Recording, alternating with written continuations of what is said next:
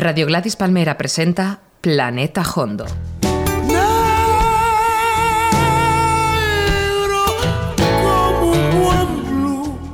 Música sin diminutivos. Planeta Hondo. Un programa de José Manuel Gómez Gufi.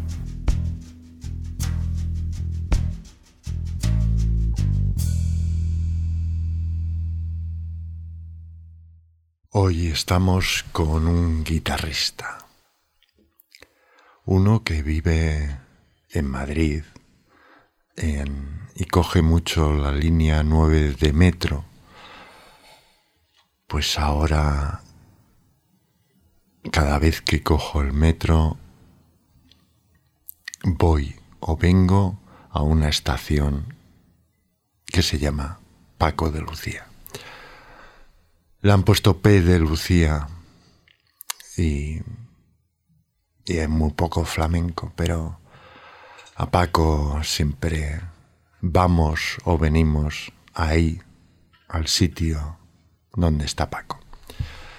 Pues hoy tenemos a un pedazo de guitarrista, Ricardo Moreno. Hola Ricardo. Buenas noches, Goofy. Un placer. has hecho un disco que se llama Barekai. Barekai. ¿Qué es Barekai? Barekai significa en cualquier lugar. Es una palabra en romaní y es un homenaje que hago a mis ancestros, a mis maestros en la música y le digo a ellos que, que no están físicamente con nosotros, les digo en cualquier lugar en donde estéis. Pues vamos a empezar por Lebrija, porque Ricardo es de Lebrija.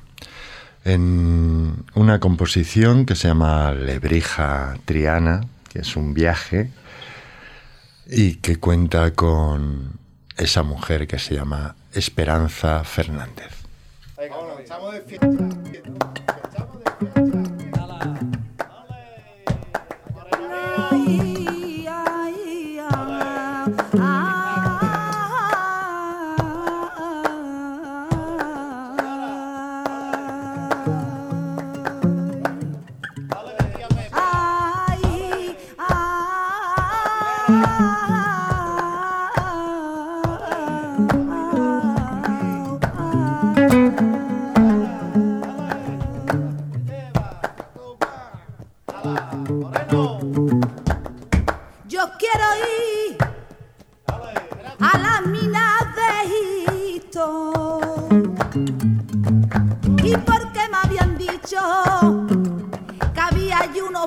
Ir.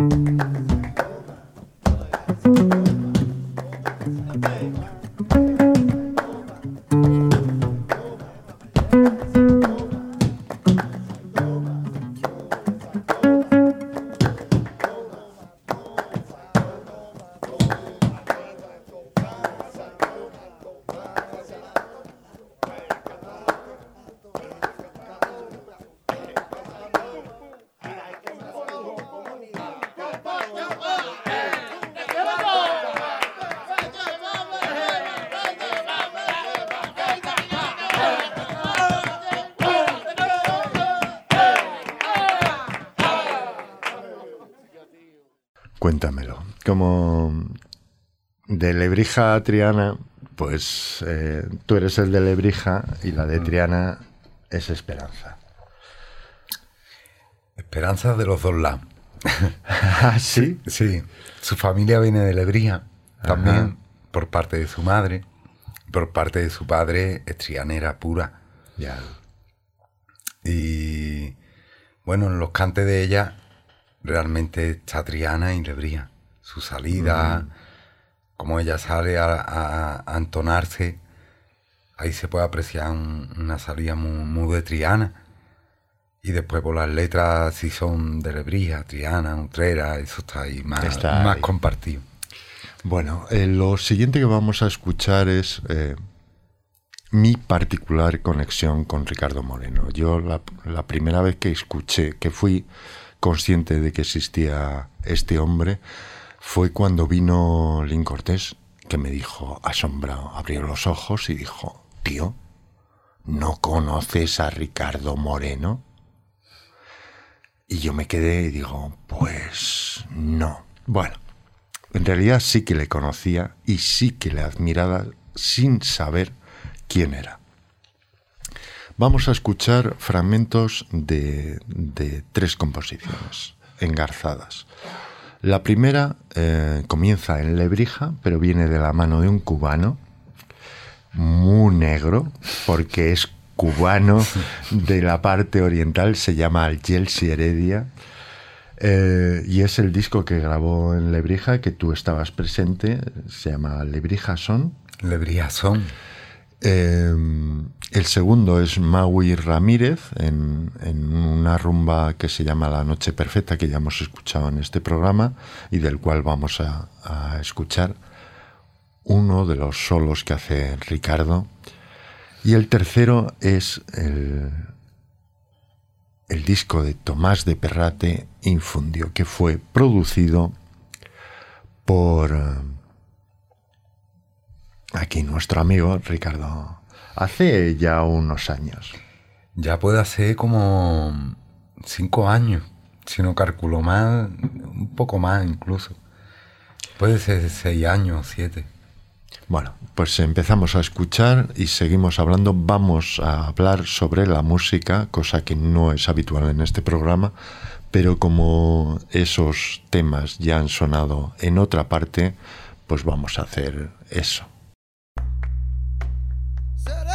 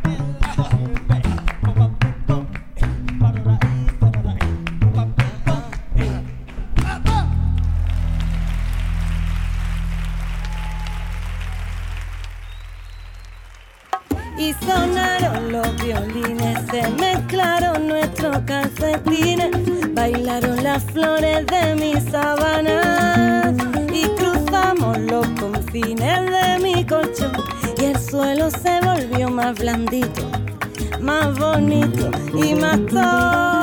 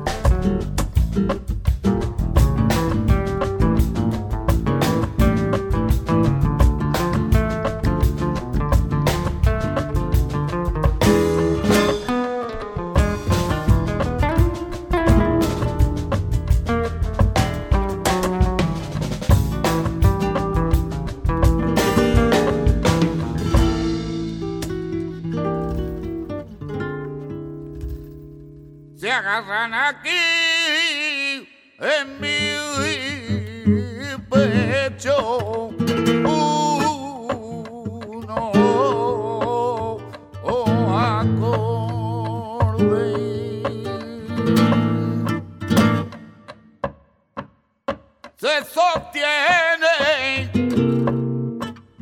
se bambolea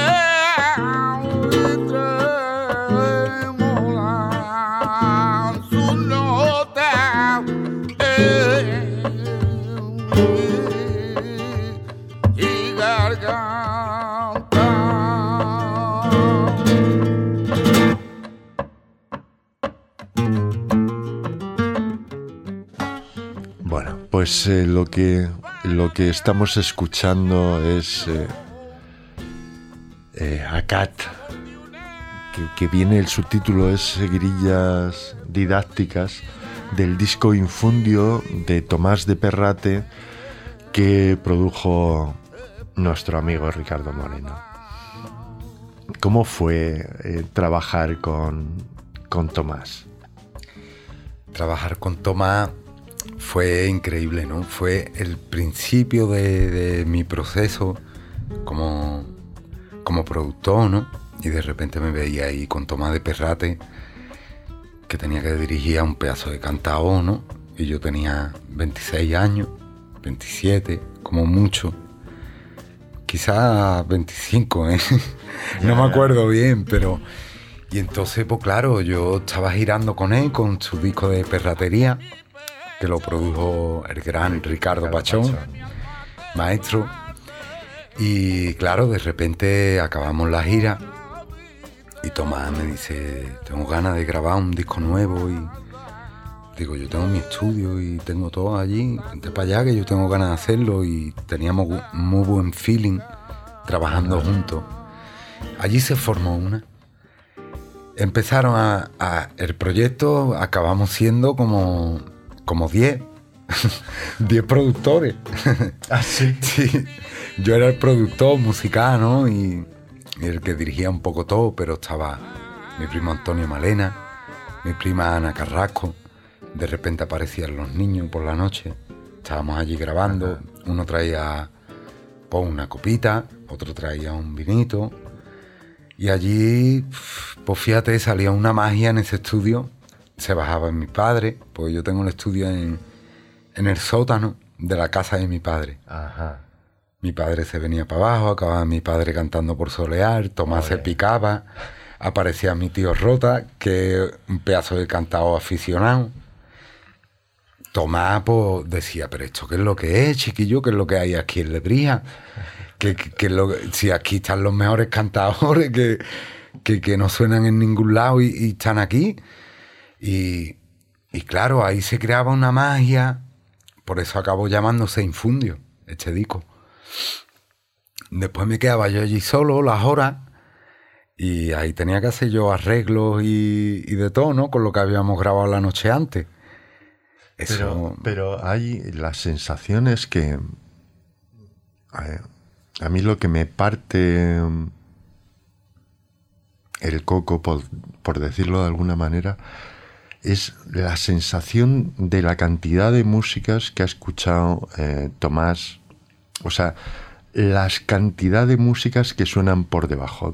Por ponerlo en un ejemplo, escuchando a Fernanda y Bernarda, sabes que han escuchado otras músicas y que ellas las atrapaban, las atrapaban y se la llevaban a, a esa manera de, de cantar de Utrera.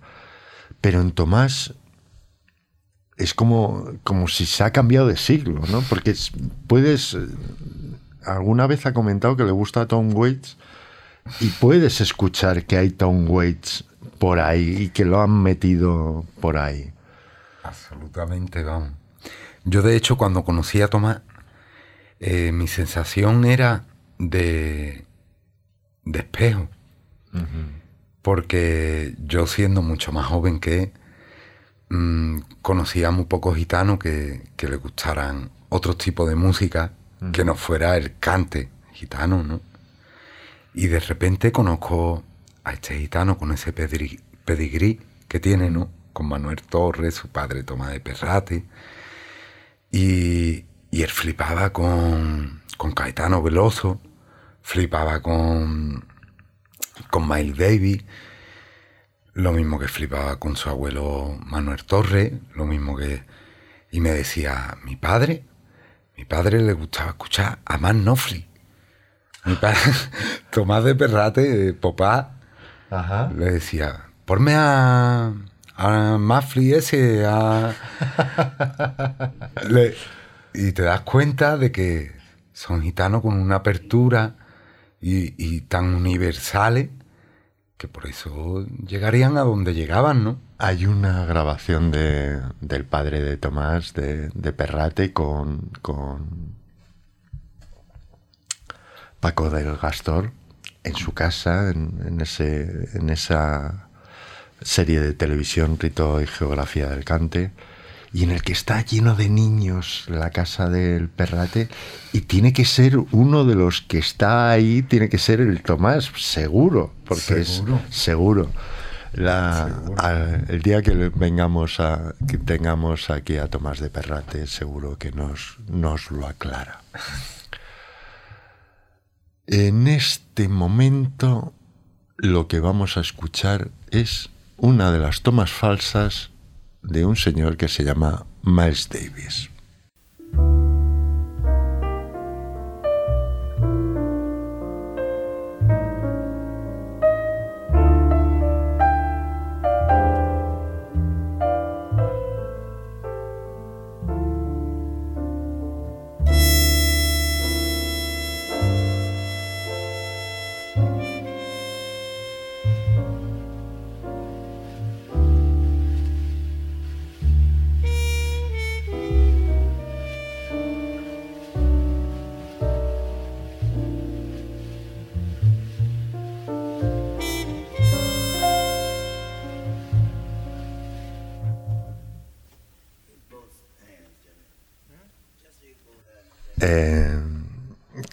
Que ver la cara de Ricardo Moreno escuchando a Miles Davis y a Bill Evans en el 59. Yo nací en el 59, Ricardo mucho más tarde. Pero desde luego este disco se lo sabe de memoria. Esta era una de las tomas falsas de, de Blue in Green de Miles Davis, Kind of Blue, 1959. Em, y nos vamos a tu disco, con este pedazo de ambiente, nos vamos a tu disco y háblame de eh, la generosidad de los perseguidos. Estás... ¿Quién canta aquí? Canta una cantante a la que admiro muchísimo, iraní, Farsaneh Gorbachi, o algo así, se pronuncia. Es iraní, para Ajá. mí es complicado Sí, sí. eh, pronunciarlo. La conocí en Roma. Estuve en Roma tocando en la Filarmónica de Roma y en, en la eh, Real Academia de España. y entonces, a través de un contrabajista contemporáneo de jazz, eh, hicimos el contacto, acabamos en una fiesta allí en la Real Academia, en el castillo. Una noche empezamos a tocar, estuvimos toda la noche cantando y tocando. A mí me recordaba mucho a, a la negra, a la madre de la Lole. Ajá. Y yo le decía tía Farsanis. Y ella a mí me decía, tú y yo no podemos hablar. Me lo decía en inglés, traducido una amiga. Tú y yo no podemos hablar, pero con la mirada no lo decimos todo. Y hicimos una grabación, incluso me la llevé a grabar al estudio, estuve con ella en Roma un día entero. Ella hablaba italiano, yo español, ella un poco de inglés, yo menos de inglés todavía. Y ahí estuvimos comunicándonos a través de emociones, de sentimientos y de, de la manera en la que lo- nos comunicamos los músicos y Pues cierra los ojos y escucha.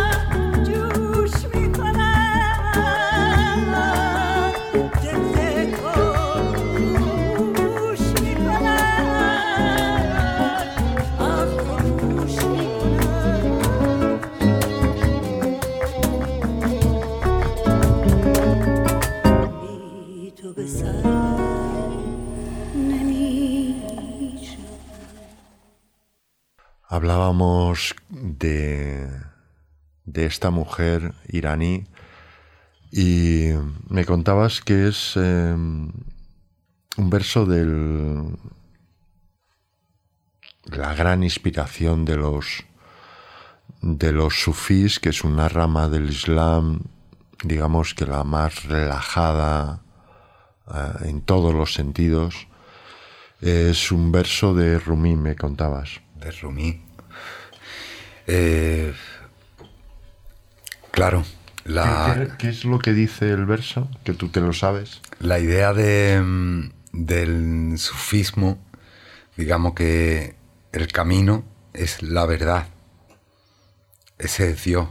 Dios está en la verdad. Y entonces este verso habla de un poco, según me contaban mis amigas iraníes, eh, habla un poco de cuando está la lucha entre la conciencia, la cabeza y el corazón, lo que sientes y lo que piensas. ¿Dónde está la verdad? Entonces, el final del verso concluye diciendo, el corazón venció a la conciencia. Wow.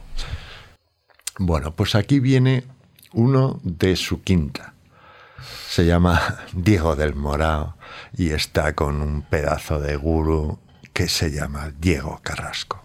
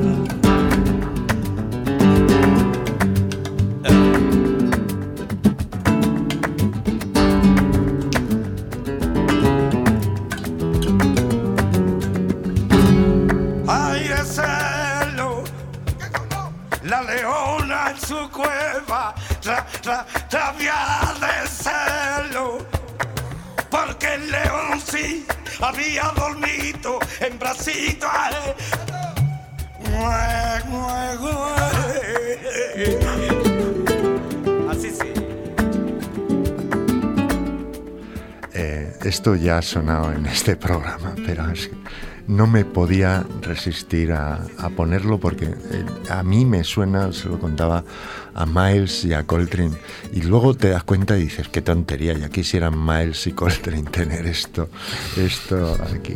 Bueno, dicho con todos los respetos hacia estos dos, cuéntame, eh, por resumir, Ricardo eh, nace en Lebrija, eh, empieza a estudiar la guitarra, se- es un chaval de... Y entonces te vas a Jerez y un día te encuentras con este pavo. Cuéntalo. Eso a mí no se me va a olvidar en la vida y, y a Diego tampoco se lo olvida. La última vez que nos vimos me lo recordó. Dice, primo, ¿cómo, cómo nos pasó eso a, a nosotros? Yo iba No, por no, la espera, calle. espera, espera. Ahí es, eh, yo iba por la calle, por la calle larga de Jerez.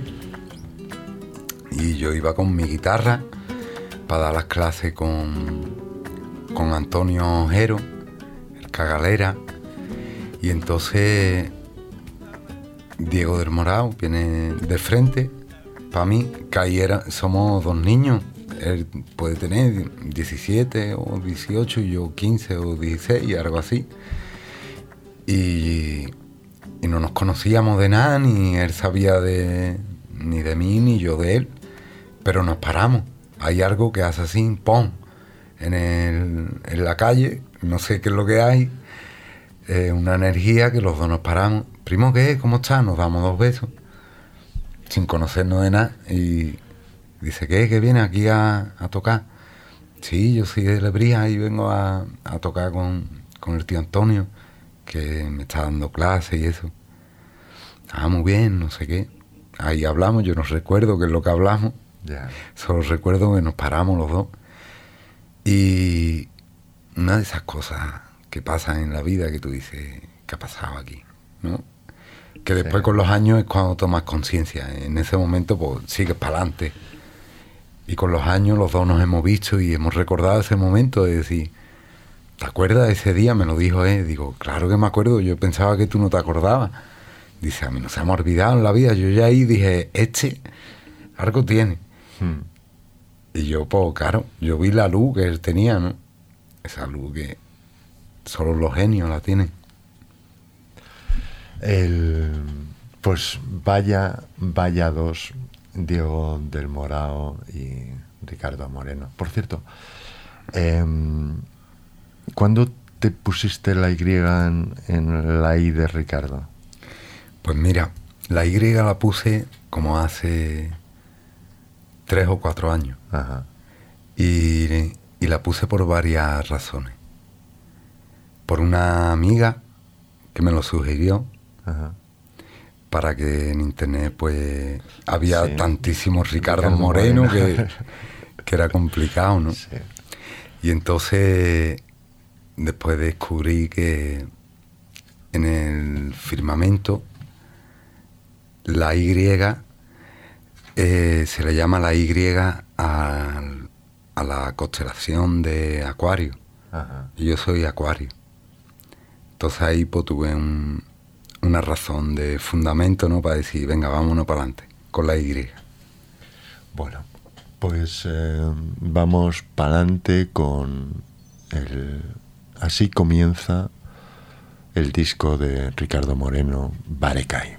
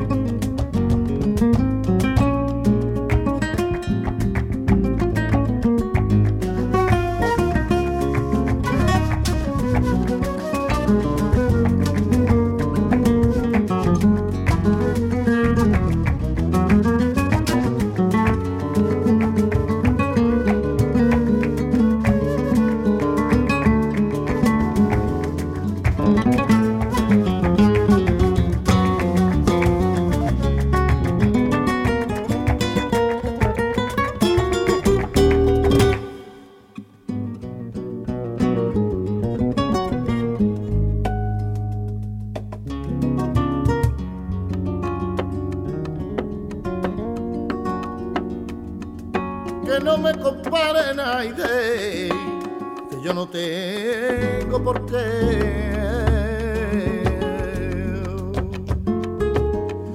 Y aguanta y usted, que venga a mí me compare. Y si lo quiere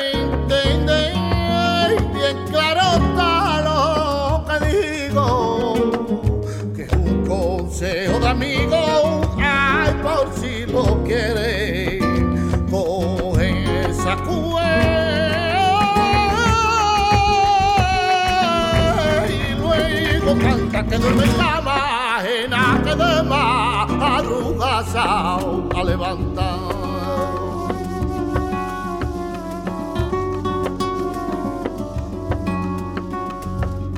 ay de mí que me he perdido.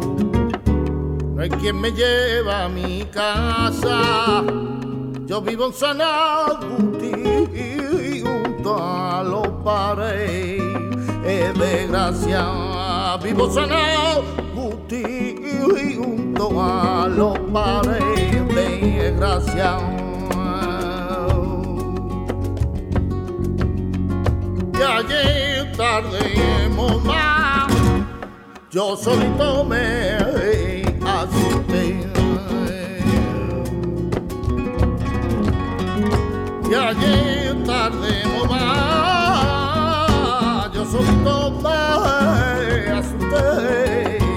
Con una cucarachilla que iba corriendo por la pared. Arriba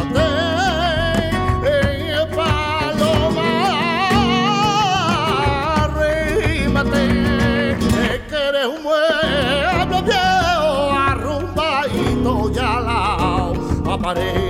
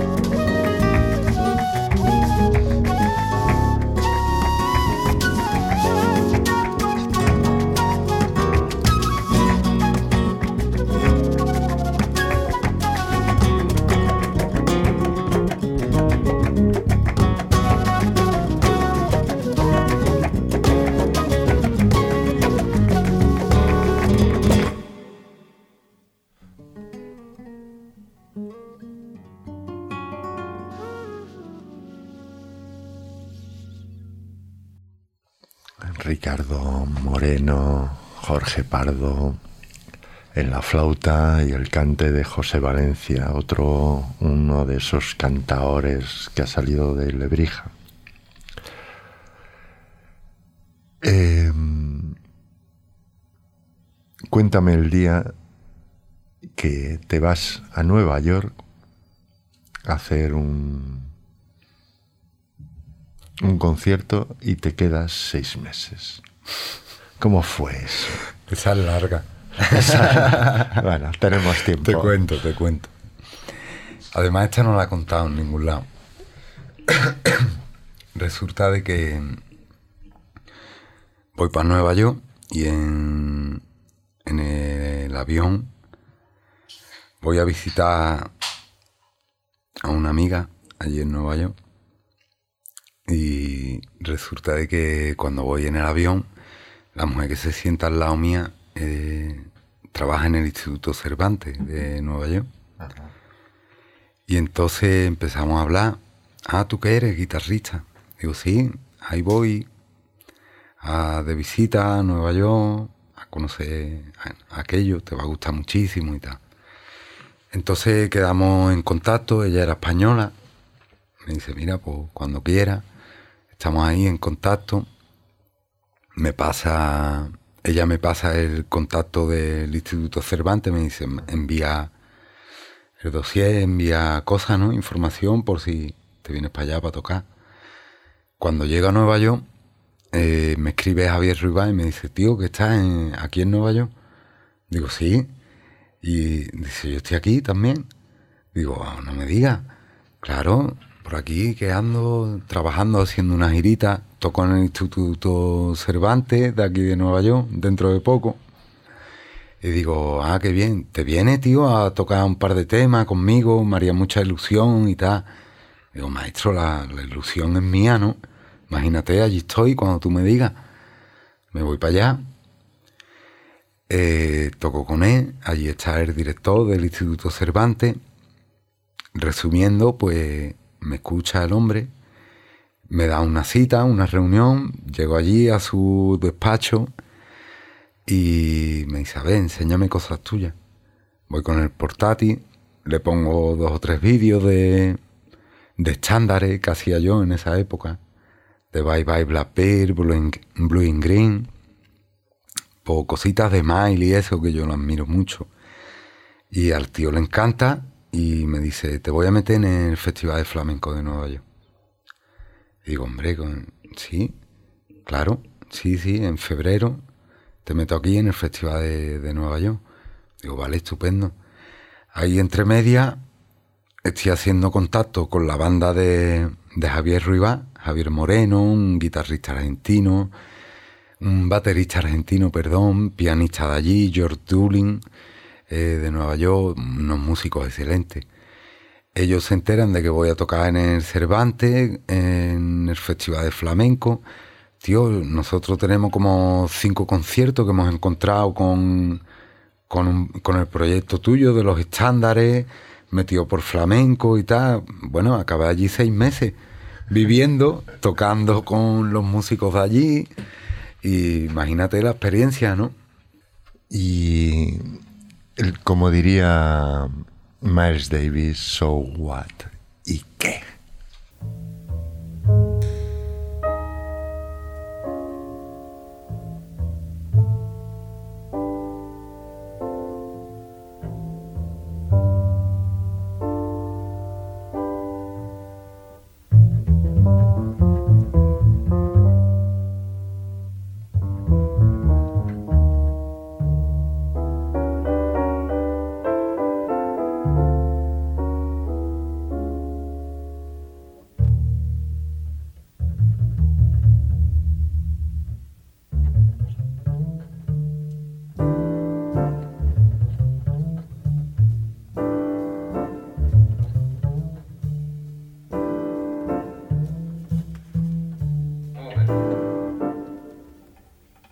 Estábamos en Nueva York. Habías ido a visitar a una amiga. Te sale un bolo en el Cervantes para tocar jazz a tu estilo en el Festival de Flamenco. Ah, te sale el bolo, los bolos con Ruibal. Y te sale otra película con Juan de Juan, con el bailador. Sí, es verdad. Que ibas, ibais en Nueva York, o sea, ir en un coche. Esa ¿Era un buena. taxi? Era un- ¿Es un taxi o era un coche que os había ido a recibir? un coche privado, sí, que venía por nosotros, por los artistas que íbamos al festival. Yo me, mm, cuando estoy en Nueva York, vuelvo a Lebrija una semana y a la semana vuelvo otra vez a Nueva York para el tema del festival de flamenco. Y entonces ahí coincido con Niño José L. y Juan de Juan. En el coche, eh, con la emoción, ¿no? Bueno, primero, Juan de Juan y yo nos meten en la comisaría como dos horas, porque imagínate Juan Ramírez y Ricardo Moreno, dos narcotraficantes mexicanos, seguro, ¿no? Pues allí una investigación sobre los dos, los dos meados de risa, allí en la comisaría, y salimos, claro, pues ya un poquito harto de todo, pues empezamos a hacer soniquete en el coche.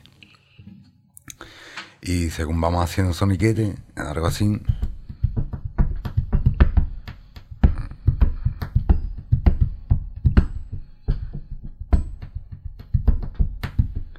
el Juan me responde con otra respuesta, yo le respondo con otra, él me da una.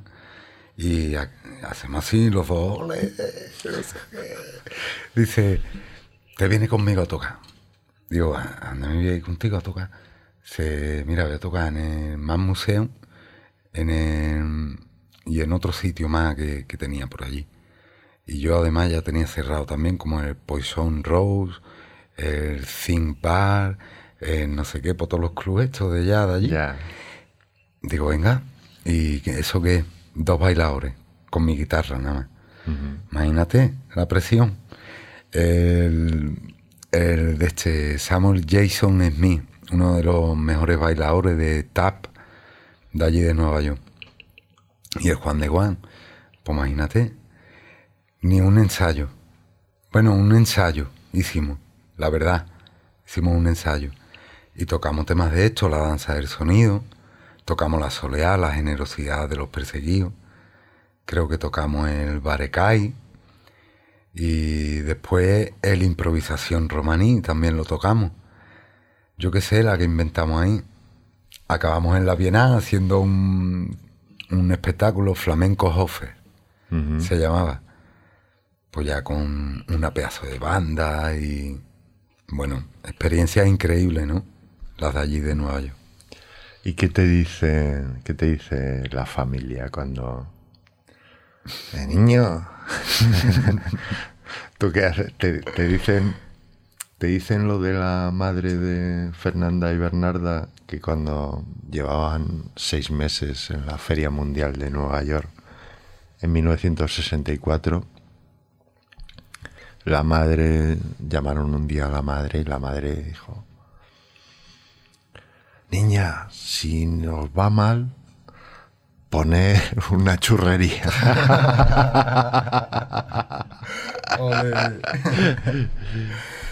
¿Y qué te decía la familia? Dice, a ver que el niño está en Nueva York y no vuelve. Hay otra de Fernanda y Bernarda muy buena también. Que estando en Nueva York, estaban las dos en el balcón y le decía, Fernanda, hija, ¿tú para dónde crees que estará Utrera? ¿Para allá o para allá? No, para la izquierda o para la derecha. para mirar para allá, aunque sea. Mm, Mi madre estaba ya casi con un poquillo de depresión, ¿no? Diciendo, dice, este se queda allá allí, este con lo loco que está, una ciudad todo llena de locos, se ha sentido identificado con todos los loquitos de allí y el niño se nos queda allí. Y bueno, todo el mundo pues, echándome de menos allí, diciendo, este, ¿qué hace allí ya seis meses? Esto es mucha tela. Y bueno, la verdad que yo echaba mucho de menos también mi tierra, ¿no? Lebrija. Ahora echo de menos Nueva York. Tengo ganas de volver. Bueno, pues eh, vas a tocar un tema en directo. Eh, háblanos de improvisación romaní. Improvisación romaní. ¿Cómo nace? Que La primera que voy a tocar va a ser La generosidad de los perseguidos, que es una soleá y se la voy a dedicar al tío Manuel Molina, que es un guitarrista al que admiro desde chico y de esos guitarristas que te plasman para toda la vida, ¿no? Que te dejan marcado para toda la vida. Claro. A ver, Manuel Molina, guitarrista. Que a mí lo que me gusta es cómo, cómo toca la guitarra, cómo se sube la guitarra. Es que cada nota que da es una puñalada. Y lo que canta. El lo que canta, el lo que tío dice, Manuel. sus hechuras, Mm. sus maneras, es que es todo. Todo lo que hace ese gitano es para pegarte a él y, y quedarte mirándolo y aprendiendo de él, porque son de esos genios que solo se dan una vez en la vida. Cada nota de él es un guitarrista que con una nota que dé vale mil notas de, de nosotros, de los jóvenes. Y se la voy a dedicar, tío Manuel Molina, la generosidad de los perseguidos. Y la segunda, La segunda, improvisación romaní. Una improvisación mm, manouche, por bulería. el manús es el estilo que inventó Django Reinhardt. Uno de, de los genios que, que más admiro es la guitarra. A mí me recordaba a Diego del Gacho, cuando lo escuchaba al principio. Y me enamoró de tal manera que, que con 15 o 16 años cogí la púa y, y me puse a tocar, quería tocar como él. Mi padre, mi tío, todo el mundo diciendo, este niño ahora qué va a hacer con, con esto que está tocando. Y, y bueno, al final ha acabado marcando mi estilo, también de alguna manera. El tío Yango. Sabes que en los años 30 estuvo en Barcelona y que no le pagaron el concierto. Alguien se fue con, con la pasta del concierto y le vieron tocando debajo de un puente con unos gitanos sin identificar. De eso he escuchado muchas cosas de guitarristas manús de allí. Y contaban de que cuando llegó al hotel mm, no le gustaba el hotel. Le gustaba muy poco. Y se fue a, a debajo de un puente a buscar a esos gitanos. Y allí estaba tocando la guitarra, jugando a las cartas, que a él le gustaba mucho. Él tiene Django una en Nueva York, creo que era en Nueva York, que tenía una cita con Duke Ellington. Esto está en los libros de historia. Tenía una cita con Duke Ellington, pero se retrasó jugando al billar. Da la medida de el pedazo de músico que es. Ricardo, es un inmenso placer es hablar contigo de música, escuchar tu música, escuchar la música que has hecho en el pasado y e im- imaginar la que puedes llegar a hacer. Así que, bueno, aquí tienes un amigo y un micrófono siempre que quieras. Muchas gracias, Goofy. El placer es mío de estar aquí contigo. Y son entre- entrevistas de esas de las que se pasa el tiempo volando, ¿no? Me he sentido como en Barecay esta noche. Ole, Muchas gracias a ti. gracias.